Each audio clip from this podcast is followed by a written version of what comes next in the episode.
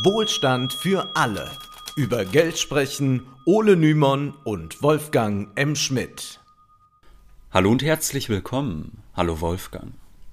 Hallo Ole. In unserer Folge zum Ampelkoalitionsvertrag haben wir es schon angekündigt. Wir wollen uns mal intensiver mit einer Institution auseinandersetzen, die für die Bundesrepublik und ihre Wirtschaft von hoher Bedeutung ist, aber meist unter dem Radar der Öffentlichkeit agiert. Es soll um die Kreditanstalt für Wiederaufbau, kurz KfW, gehen. Die KfW ist eine staatliche Förderbank und sie soll dabei helfen, Investitionen in die Zukunft zu ermöglichen, denn die Modernisierung Deutschlands ist ja das selbstgesteckte Ziel der Ampelkoalition. Das Motto des Koalitionsvertrages lautet bekanntlich mehr Fortschritt wagen. Wie wir vor zwei Wochen erklärt haben, ist das Ganze durchaus auch ambitioniert, aber stellt sich immer wieder das Problem, wer soll das bezahlen? Denn die Ampelkoalition scheint sehr darauf erpicht zu sein, die Schuldenbremse zu umgehen, da sie sie nicht abschaffen kann. Und eine Institution, die dabei helfen soll, dürfte die KfW sein. Immer wieder taucht sie im Vertrag auf. Da heißt es zum Beispiel, die staatliche Förderbank KfW soll stärker als Innovations- und Investitionsagentur sowie als Co-Wagniskapitalgeber wirken, insbesondere für KI, Quantentechnologie, Wasserstoff, Medizin, nachhaltige Mobilität, Bioökonomie und Kreislaufwirtschaft. Eine Institution aus den 1940er Jahren soll dabei helfen, das Land in die Zukunft zu führen, soll Investitionen für KI und Quantentechnologie bereitstellen. Das klingt erst einmal verwirrend, ergibt aber Sinn, wenn wir uns die Geschichte der KfW genauer ansehen. Wir wollen uns heute zuerst einmal mit der Gründungszeit der KfW befassen und wie die Kreditanstalt für Wiederaufbau mit dem Marshallplan verbunden war. Wir werden hier wieder einmal sehen, wie konstitutiv wichtig der Staat für die Entstehung und das Funktionieren von Märkten ist.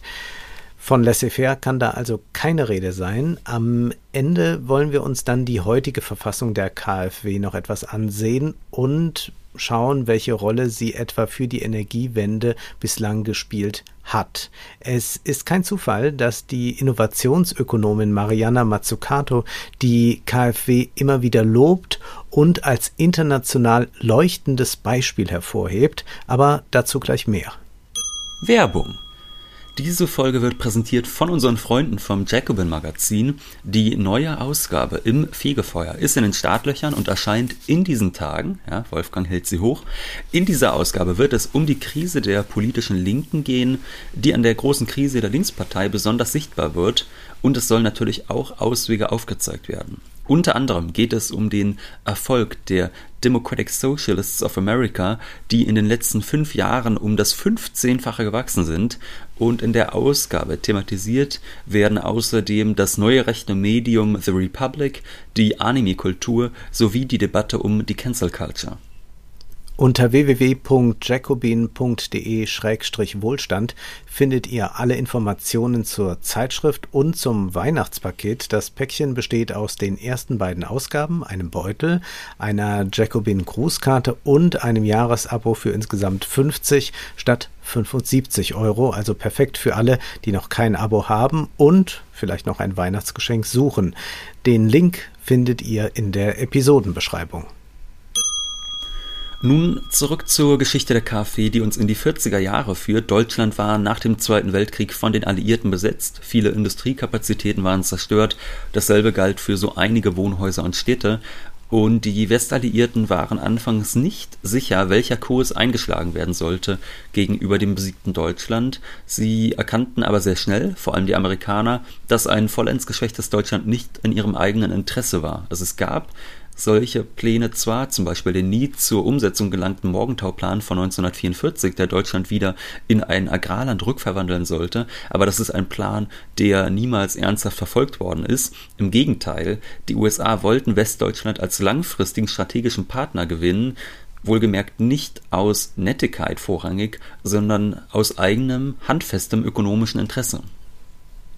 Einerseits waren Deutschland und der Rest Westeuropas wichtig als Absatzmärkte für die USA, andererseits zeichnete sich schnell nach Ende des Zweiten Weltkrieges der aufziehende Kalte Krieg ab, Die Amerikaner wollten eine vertiefte europäische Integration und ein Bekenntnis der Europäer zur kapitalistischen Marktwirtschaft, um im Systemwettbewerb zu gewinnen. Um diese Zustimmung zum Kapitalismus in der deutschen Bevölkerung zu erlangen, ja, das war ja nicht ausgemacht, auch wenn man das heute gar nicht mehr vielleicht so bewusst äh, sich machen kann. Also um diese Zustimmung zu erlangen, mussten die grundlegenden Bedürfnisse der Bevölkerung erst einmal befriedigt werden. Und das war gar nicht einfach. Die ersten Jahre nach 45 waren geprägt von großer Armut. Die Briten und Amerikaner mussten mit Lebensmittelexporten helfen, damit die deutsche Bevölkerung überhaupt überlebte.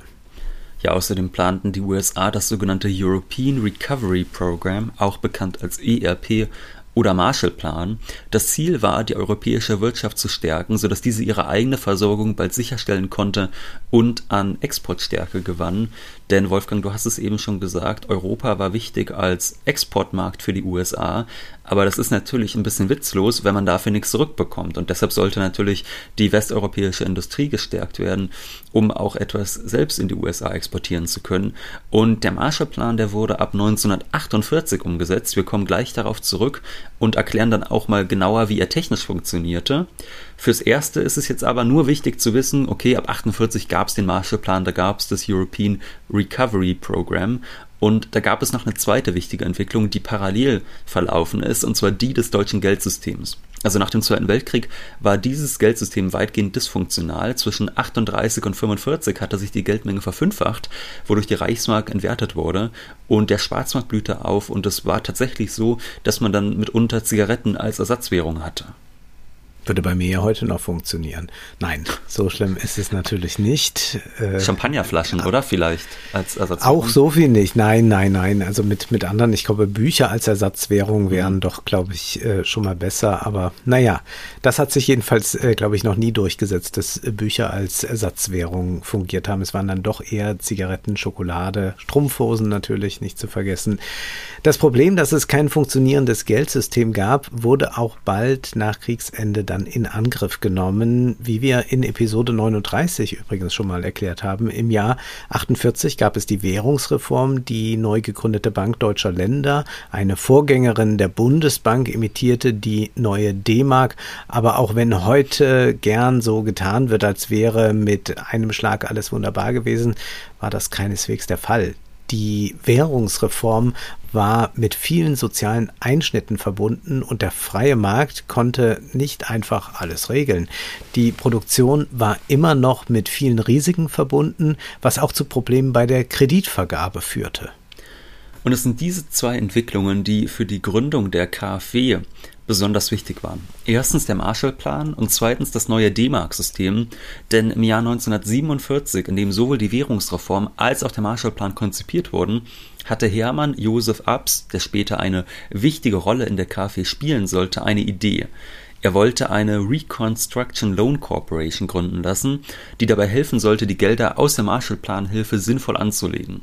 Also diese Beiträge sollten genutzt werden, um die Industrie wieder auf den Stand zu bringen, auf dem sie vor dem Zweiten Weltkrieg war. Es ging also nicht um die Produktion von netten Annehmlichkeiten und Luxusprodukten, sondern im Gegenteil, es ging erstmal überhaupt nur darum, die basale materielle Reproduktion der Gesellschaft sicherzustellen und möglichst viele gesellschaftliche Ressourcen dafür zu mobilisieren.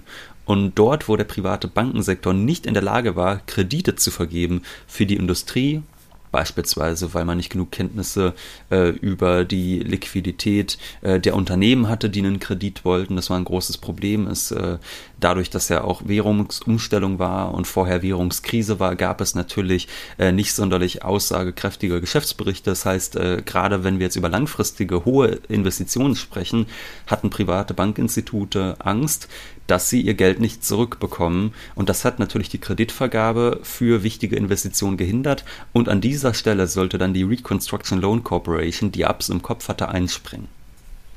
Den politisch Verantwortlichen war klar, dass der freie Markt ohne staatliche Planung in der Nachkriegszeit wenig ausrichten konnte. Also dieses Planung muss man auch wirklich mal betonen.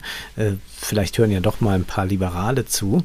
Es musste dirigiert werden, welche Sektoren bevorzugt Gelder bekommen sollten. Der Ökonom Manfred Pohl schreibt dazu in seinem Buch Wiederaufbau, es war eine Liste der Prioritäten zu schaffen, für die allein die volkswirtschaftliche Notwendigkeit maßgeblich sein musste, um einmal den Bedarf im eigenen Lande an Nahrungsmitteln, Wohnungen und dringend notwendiger Güter zu befriedigen, zum anderen aber auch die Exportindustrie wieder lebensfähig zu machen. Beides sollte gleichzeitig der Bildung von Arbeitsplätzen dienen. Produktionssteigerungen und Produktionsziffern besagen nichts und geben auch kein Bild vom Grade der Ordnung innerhalb einer Volkswirtschaft, wenn nicht zur richtigen Zeit die notwendigen Güter im richtigen Verhältnis produziert produziert werden. Es ist bekannt, dass sich hinter hohen Produktionsziffern oft Unordnung, Verschwendung und Disharmonie verbergen. Ja, und gerade Verschwendung konnte man sich überhaupt nicht leisten in, An in Anbetracht dessen, wie äh, begrenzt die Ressourcen waren, die man zur Verfügung hatte. Das werden wir gleich noch genauer erklären, mit was für Geldern man es da zu tun hatte. Und Abs, an dem sowohl die Briten als auch die Amerikaner nach Kriegsende als Wirtschaftsfachmann Interesse hatten, der dachte eben an eine Reconstruction Loan Corporation, die, die diese Aufgabe übernehmen sollte, die sich angucken sollte, wo haben wir im Land Bedarf, was muss jetzt als allererstes äh, sichergestellt werden, Wohnraum, Kleidung, Lebensmittel, all solche Dinge, Energie natürlich, unglaublich wichtig, also Energie, der Energiesektor hat wahnsinnig viel Geld bekommen von der KfW zu Beginn und die amerikanischen und britischen Besatzer waren mit dieser Idee sehr schnell einverstanden. In den Jahren 1947 und 48 wurde diese Organisation konzipiert und diese Pläne mündeten dann im November 1948 in das Gesetz über die Kreditanstalt für Wiederaufbau. Die KfW war also damit geschaffen und sie sollte am 2. Januar 1949 ihre Arbeit aufnehmen. Laut dem Gesetz von 1948 gab es vier verschiedene Mittel für die KfW, um an Geld zu kommen, das sie dann an die Industrie verteilte. Erstens, sie konnte Schuldverschreibungen auf den Finanzmärkten ausgeben. Diese Option spielte anfangs allerdings kaum eine Rolle. Zweitens, sie konnte Darlehen bei der Verwaltung der Bizone und im Ausland aufnehmen. Auch diese Option war nicht wirklich von Bedeutung. Drittens, sie konnte bei der Bank Deutscher Länder, der Vorgängerin der Bundesbank, kurzfristige Darlehen aufnehmen. Ebenfalls war das nicht die bevorzugte Lösung. Und viertens, und diese Option ist die wichtigste, die KfW hat Gelder aus der Marshallplanhilfe, also aus dem ERP zur Verfügung gestellt bekommen, die sie dann als eine Art Zentralstelle verteilte. Und Zentralstelle, das klingt jetzt erstmal wahnsinnig mächtig, wahnsinnig groß und imposant. Und heutzutage ergibt das äh, auch äh, eher Sinn. Ich meine, heutzutage ist die KfW ja eine Bankengruppe mit Tochterfirmen und was weiß ich allem. Aber damals war das tatsächlich deutlich anders. Also das kann man gut nachlesen in diesem Buch Wiederaufbau von Manfred Pohl. Da beschreibt er das ganz schön, wie klein diese Institution auch angefangen hat. Also dass man da wirklich Probleme hatte, überhaupt äh, in Frankfurt Büroräume zu bekommen und äh, dass man mit Ach und Krach noch das äh, vor Startbeginn äh, das Geld bekommen hat, um mal bis eine Schreibmaschine Waschmaschine zu kaufen und eine Putzfrau anzustellen. Also es äh, hat sehr, mhm. sehr, sehr klein angefangen tatsächlich. Die KfW durfte jedenfalls im Regelfall nicht an die Unternehmen selbst Geld verleihen. Das war ihr laut dem Gesetz nur in Ausnahmefällen erlaubt. Die KfW sollte stattdessen die Gelder in den privaten Bankensektor leiten und dieser stellte dann den Industrieunternehmen die Gelder zur Verfügung. Manfred Pohl schreibt dazu, es war ihre Aufgabe, also Aufgabe der KfW, mittel- und langfristige Darlehen zur Durchführung von Wiederaufbauvorhaben insoweit zu ermöglichen, als andere Kreditinstitute nicht in der Lage sind, die erforderlichen Mittel aufzubringen. Die Darlehen müssen über Kreditinstitute gewährt werden, wobei nicht gesagt wird, über welche, nur in Ausnahmefällen. Und mit der Zustimmung des Verwaltungsrats können Kredite auch unmittelbar gegeben werden. Wie die KfW ihre Gelder verteilt hat, das werden wir gleich noch besprechen. Zuerst wollen wir uns einmal ansehen, wie die Gelder aus der Marshallplanhilfe überhaupt bei der KfW gelandet sind. Denn es ist nicht so, dass die USA einfach Geld nach Westeuropa geschickt haben. Die Funktionsweise des ERP war komplizierter, wie der Historiker Armin Grünbacher beschreibt. Die Funktionsweise des Marshallplans wird oft missverstanden. Die US-Regierung gab den teilnehmenden Ländern nicht direkt Geld, damit diese kaufen konnten, was sie zu brauchen glaubten. Stattdessen lieferten die USA die Waren und Dienstleistungen an die teilnehmenden Regierungen, die dann die Waren an Unternehmen und Einzelpersonen verkauften, die den Dollarwert der Waren in Landeswährung, Counterparts auf sogenannte ERP-Sonderkonten einzahlen mussten, die bei der Zentralbank des Landes eingerichtet wurden. Ja, dann ist doch alles klar, wie es lief, oder? Ja, alles klar. Es klingt jetzt äh, vielleicht alles recht technisch, aber lässt sich doch, denke ich, ganz einfach erklären.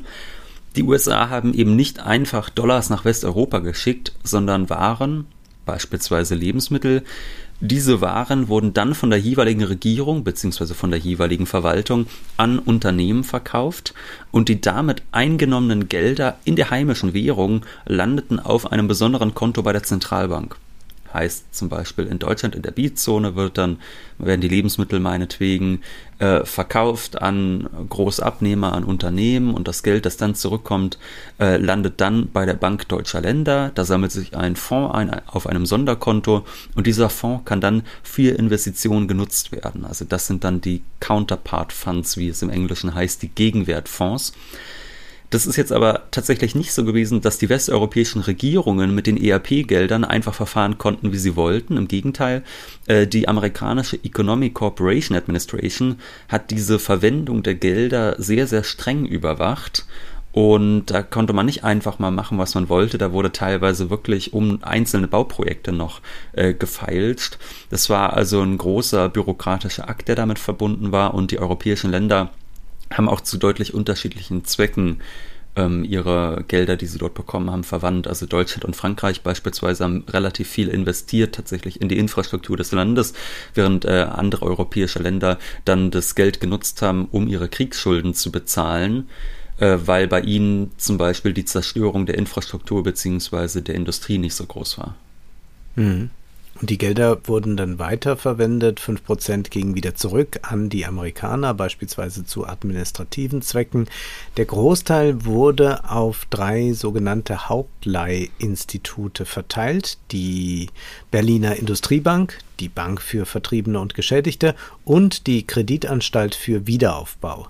Die KfW war die größte dieser Banken, tatsächlich schluckte sie die beiden eben genannten Banken später und sie bezog einen Großteil der Gelder, die sie verteilte, aus den Gegenwertfonds des Marshallplans. Um genau zu sein, im Jahr 1950 erhielt die KfW drei Viertel ihrer Gelder aus dem Marshallplan. Erst ab 1959 überwogen andere Finanzierungsquellen. Besonders erwähnenswert ist hierbei, dass die KfW anfing, sich an den Finanzmärkten zu verschulden, um Gelder aufzunehmen, was sie bis heute tut. Heutzutage sind Anleihen die wichtigste Finanzierungsquelle der KfW. Wie groß war denn nun der Anteil der KfW am sogenannten Wirtschaftswunder wirklich? Und äh, dieselbe Frage kann man auch in, den, äh, in Bezug auf den Marshallplan stellen. Das ist gar nicht so mhm. einfach zu beantworten. Also zwischen 1949 und 56 gab es in Westdeutschland Bruttoinvestitionen von 226 Milliarden D-Mark und aus den ERP-Geldern stammten in Anführungszeichen nur 5,6 Milliarden D-Mark. Also es macht knappe zweieinhalb Prozent aus. Es klingt erst einmal nach wenig. Laut Armin Grünbacher waren diese Investitionen, auch wenn man sie vielleicht auch anderweitig hätte aufnehmen können, dennoch von entscheidender Bedeutung, da sie in für den Wiederaufbau besonders wichtigen Sektoren und Regionen investiert wurden. Beispielsweise waren viele Wohnhäuser im Ruhrgebiet, wo Kohle abgebaut wurde, zerstört. Nehmen wir Bochum. Im Jahr 1937 waren durchschnittlich 14 Quadratmeter Wohnraum pro Person völlig normal. 1947 waren es nur noch 4,1 Quadratmeter.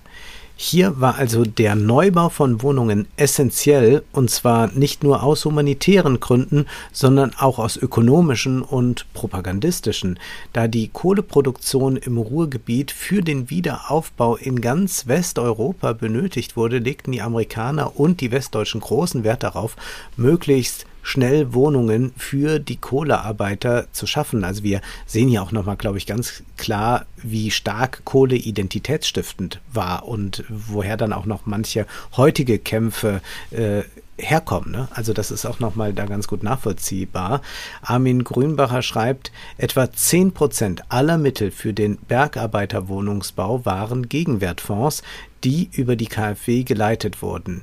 Dies bedeutet, dass aufgrund der Art der Finanzierung der Projekte, die KfW stellte für viele Wohnungen nur einen geringen Betrag zur Verfügung, mindestens 20 bis 30 Prozent des gesamten Bergarbeiterwohnungsbaus teilweise aus den Gegenwertmitteln finanziert wurden.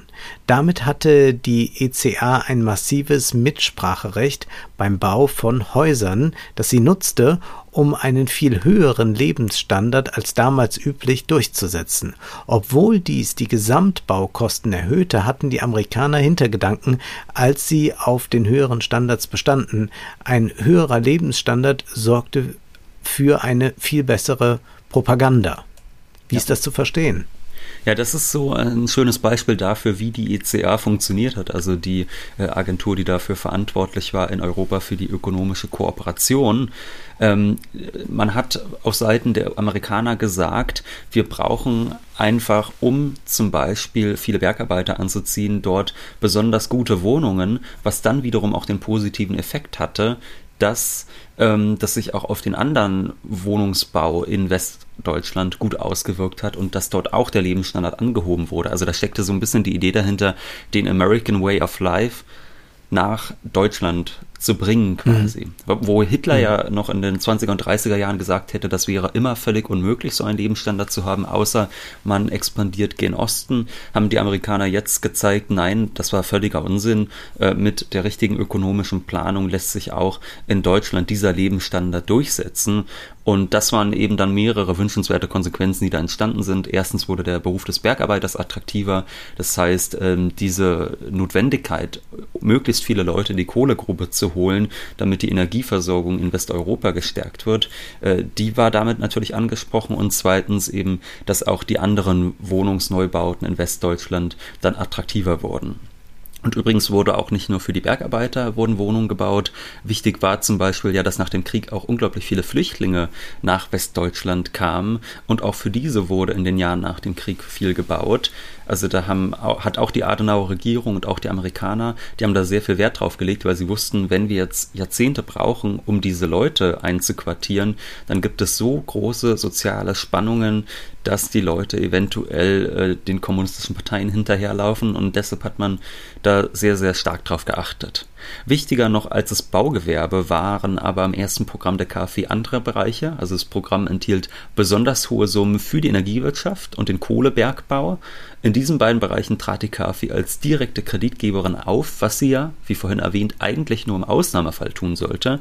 Und in anderen Industrien waren dann Banken zwischengeschaltet, Besonders die Industriekreditbank fungierte als Bindeglied zwischen KfW und dem letzten Kreditnehmer. Wie gesagt, es ist schwierig einzuschätzen, wie groß der Anteil des Marshallplans und der KfW am Wiederaufbau wirklich war. Dass nur 2,5 Prozent der Investitionen über das European Recovery Program finanziert wurden, muss nicht bedeuten, dass die Rolle dieser Investitionen zu vernachlässigen ist, denn in Zeiten großer Unsicherheit langfristige Investitionen in Infrastruktur und Energie vorzunehmen, ist riskant. Und dort, wo private Kreditinstitute diesem Risiko aus dem Weg gingen, sah die KfW ihre Aufgabe darin, diese notwendigen Investitionen dennoch zu ermöglichen. Und wir haben einen ähnlichen Diskurs ja heute, um das schon mal vorwegzunehmen, wenn wir über den Klimawandel sprechen. Also da ist sich äh, der Bund der deutschen Industrie schon einig, dass man privatwirtschaftlich viel investieren muss. Aber es wird auch dem Staat signalisiert, ihr müsst auch. Und das mhm. ist zum Beispiel Infrastruktur oder so. Denn sonst lohnen sich auch für uns die Investitionen nicht. Und das ist dann geringer, also so rechnet das zumindest der BDI, was vom Staat abverlangt wird, als was von der Privatwirtschaft an Investitionen abverlangt wird. Aber das ist ganz entscheidend dafür, dass diese privaten Investitionen überhaupt stattfinden. Also hier kann man noch mal ganz klar die Rolle des Staates sehen, wie entscheidend die ist dann auch für äh, private Investitionen, ob sie kommen oder nicht und dass natürlich auch alles nicht privatwirtschaftlich zu regeln ist und gerade bei der Infrastruktur haben wir ja auch viele Beispiele, wo wir sehen können, dass das gescheitert ist, wenn man da allzu viel privatisiert. Ja, und äh, beim BDI, das ist natürlich auch generell ein schönes Beispiel. Die haben ja auch dann im Wahlkampf irgendwann selbst gesagt, naja, mit der Schuldenbremse ob wir die jetzt mhm. gleich wieder einsetzen wollen, das wissen wir jetzt auch nicht. Was natürlich ja. sehr lustig ist dann für Parteien wie die FDP oder die CDU, die sich ja eigentlich als Vertreter des deutschen äh, Kapitals doch sehen, würde ich behaupten. Ja, ja, auch wenn die natürlich nicht Kapital sagen, sondern die sagen dann unser Mittelstand. Aber ab, äh, am Ende ist es ja genau so, dass sie eigentlich die Parteien sind, als bürgerliche Parteien, die eigentlich die Interessen des Kapitals vertreten sollten. Und de facto ist es aber so, dass das Kapital selbst gar nicht mehr der schwarzen Null hinterherläuft, beziehungsweise der Schuldenbremse hinterherläuft, äh, wie es die Konservativen eigentlich gerne hätten. Und da ist die KfW dann sicherlich eine ganz gute Institution, um da äh, Zukunftsinvestitionen zu ermöglichen, weil sie ja den Vorteil hat, was die KfW macht. Also wenn die sich zum Beispiel verschuldet, dann mhm. wird es einfach so sein, dass das nicht in den Bundeshaushalt eingeht, also dass es nichts mit der Schuldenbremse zu tun hat. Es ist aber trotzdem völlig klar, dass sich die KfW zu guten Konditionen verschulden kann, also Anleihen herausgeben kann, weil sie ja trotzdem den Staat im Hintergrund hat und deshalb äh, haben diese Anleihen, die die KfW rausgibt, dann auch immer sehr, sehr gute Ratings. Wir sehen hier jeden. Es gibt ja. von äh, äh David Harvey äh, so eine ganz schöne Pointe. Er sagt, diese Austeritätspolitik der konservativen Regierungen äh, hat eigentlich fast schon so eine antikapitalistische Dimension, weil natürlich Investitionen und Schulden machen und so genau das ist, was überhaupt noch Wachstum bringen kann und was äh, dringend vonnöten ist. Und wenn die auf dieser schwarzen Null und all dem beharren, dann arbeiten die eigentlich gegen die Interessen des Kapitals. Darüber ja. kann man ja mal nachdenken. Und wir wissen ja auch durch Marx, dass der Kapitalismus immer wieder an Überproduktionskrisen leidet. Und natürlich ist es auch aus der Hinsicht nicht sonderlich sinnvoll, eine Austeritätspolitik durchzusetzen Einbußen, die ja reale Lohneinbußen bei den Menschen bedeutet. Und Lohneinbußen bedeutet, dass das, was da produziert wird und was vielleicht auch überproduziert wird, keinen Abnehmer findet und dementsprechend auch zur Krise führt. Aber das ist, glaube ich, dann nochmal so ein eigenes Problem, wo man wahrscheinlich eine eigene Folge zu machen könnte, warum ja. eigentlich die Konservativen die Wirtschaftsform, die sie so sehr lieben, gar nicht so gut verstehen. Denn wir sehen hier wieder einmal, wie essentiell die staatlichen Institutionen für die funktionierende kapitalistische Wirtschaft ist, vor allem im Bereich von Infrastruktur oder auch Grundversorgung. Also Investitionen in Infrastruktur sind teuer, sie sind oftmals nicht rentabel, weshalb der Markt hier nicht regeln kann. Und das ist ja bis heute so. Also nehmen wir ein Beispiel, was wir alle kennen, die Deutsche Bahn. Da ist es zum Beispiel so, dass das Schienennetz, also die teure Infrastruktur, in staatlicher Hand ist. Da gibt der Staat auch jedes Jahr sehr, sehr viel Geld aus, um das zu sanieren und in Stand zu halten beziehungsweise auch teilweise natürlich noch auszubauen. Und gleichzeitig nutzen dann private Bahnunternehmen diese Struktur, um Profite zu machen. Wir können nun unmöglich die gesamte Geschichte der KfW erzählen und erklären, wie sie genau wo agiert hat, welche Projekte sie finanziert hat, wie genau ihre Verwaltungsinstitutionen aussehen. All das können wir hier nicht ausführen, ist vielleicht aber auch gar nicht so wichtig, um Grundsätzliches zu verstehen. Und wir müssen auch sehen, die KfW hat sich in ihren über 70 Jahren stark gewandelt. Mittlerweile handelt es sich um eine Bankengruppe mit Tochterbanken, ein Großteil ihrer Gelder erhält sie über Anleihen und ihre Tätigkeit ist auf ganz andere Sektoren konzentriert als früher. Wir wollen aber noch kurz auf die Gegenwart zu sprechen kommen. Wie zu Beginn erwähnt, ist ja die Innovationsökonomin Mariana Mazzucato eine große Freundin der KfW. Über Mazzucato haben wir ganz zu Beginn dieses Podcast-Projektes gesprochen. In Folge 3 nämlich, da hatten wir darüber gesprochen, inwiefern Steuersenkungen zu mehr Investitionen und Innovationen führen und Masukato vertritt eine provokante These. Ihr zufolge sind viele der Investitionen, die für Wachstum sorgen, eben nicht dem Markt, sondern dem Staat entsprungen. Da geht sie ganz stark auch in ihrem Buch Das Kapital des Staates äh, auf das Silicon Valley ein, dass viele der Erfindungen, die dort für großes Wachstum gesorgt haben, dafür, dass wir heutzutage alle Smartphones und äh, äh Watches und was weiß ich alles haben, dass das tatsächlich staatlicher Forschung zu verdanken ist. Und ihr zufolge ist der Staat für Innovation und Forschung unverzichtbar und gerade staatliche Investitionsbanken können dort eine Menge tun und auch lenkend wirken. Laut Matsukato gibt es vier Rollen, die staatliche Investitionsbanken einnehmen. Erstens die Rolle des antizyklischen Investors. Also das ist schon sehr keynesianisch dann gedacht. Ne? Während an den Finanzmärkten vor allem auf kurzfristige Gewinne spekuliert wird und dabei immer wieder Blasen entstehen, können staatliche Investitionsbanken weiter langfristiger planen. Die zweite Rolle, staatliche Investitionsbanken helfen bei der Entwicklung des Kapitals. Hier ist Mazzucato nah an Josef Schumpeter, demzufolge im Kapitalismus immer wieder neue Kombinationen der Produktionsfaktoren zu Innovationen führen. Laut Mazzucato sollen staatliche Investitionsbanken bei der ökonomischen Entwicklung eine tragende Rolle spielen, etwa indem sie strategischen Handel vorantreiben, in Infrastruktur investieren oder nationale Champions hervorbringen. Drittens sollen staatliche Investitionsbanken äh, als Risikokapitalgeber fungieren. Und viertens können sie eine missionsorientierte Rolle einnehmen. Was heißt das? Das bedeutet, dass staatliche Investitionsbanken große Transformationen beeinflussen können. Masukato und Caetano Pena schreiben, Zitat, aufgrund ihrer Erfahrung und ihrer herausragenden Stellung in der Wirtschaft stellen staatliche Investitionsbanken ein konkretes Instrument dar, mit dem die Politik große Umwälzungen fördern kann. Der neue große Wandel, der zur Bewältigung der großen Herausforderungen unserer Zeit erforderlich ist, wird nicht durch Marktkräfte entstehen, denn Märkte sind blind, das heißt, sie sind nicht in der Lage, der wirtschaftlichen Entwicklung eine neue, qualitativ andere Richtung zu geben die Märkte sind nur in der Lage, die Geschwindigkeit des Wandels zu beeinflussen, nicht aber die Richtung.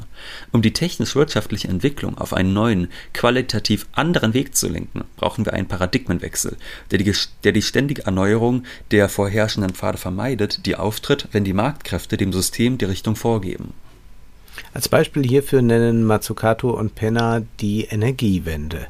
Die beiden haben aufgeschlüsselt, in welchen Bereichen die KfW wie viel investiert und schon vor knapp zehn Jahren, 2011 und 2012, landeten 40 Prozent der Investitionen der KfW in den Bereichen Klima- und Umweltschutz. Zitat alle Geschäftsbereiche der KfW wurden in die Energiewende einbezogen. Programme für erneuerbare Energien und Invest Innovationsinvestitionen werden von der Mittelstandsbank durchgeführt. Investitionen in Energieeffizienz in Wohngebäuden oder öffentlichen Gebäuden und in die städtische Infrastruktur werden von der Kommunalbank durchgeführt, während die IPEX Bank Pro Projektfinanzierungen für große Investitionen in Kraftwerke und Energienetze fördert. Wir wollen die KfW jetzt nicht über den grünen Klee loben. Also es gab auch in den letzten Jahren von Umweltschutzorganisationen immer wieder noch Kritik, zum Beispiel daran, dass zwischen 2006 und 2011 die IPEX Bank, eine Tochterfirma der KfW, Kohleförderung im Great Barrier Reef mit Abermillionen von Euros unterstützt hat. Das heißt, da sollte man jetzt nicht so tun, als wäre alles im grünen Bereich bei der KfW. Dennoch sehen wir, dass die Möglichkeiten dieser Institution groß sind, wie ihre Geschichte beweist und das macht wahrscheinlich auch verständlich, warum die Ampelkoalition unter anderem auf die KfW setzt.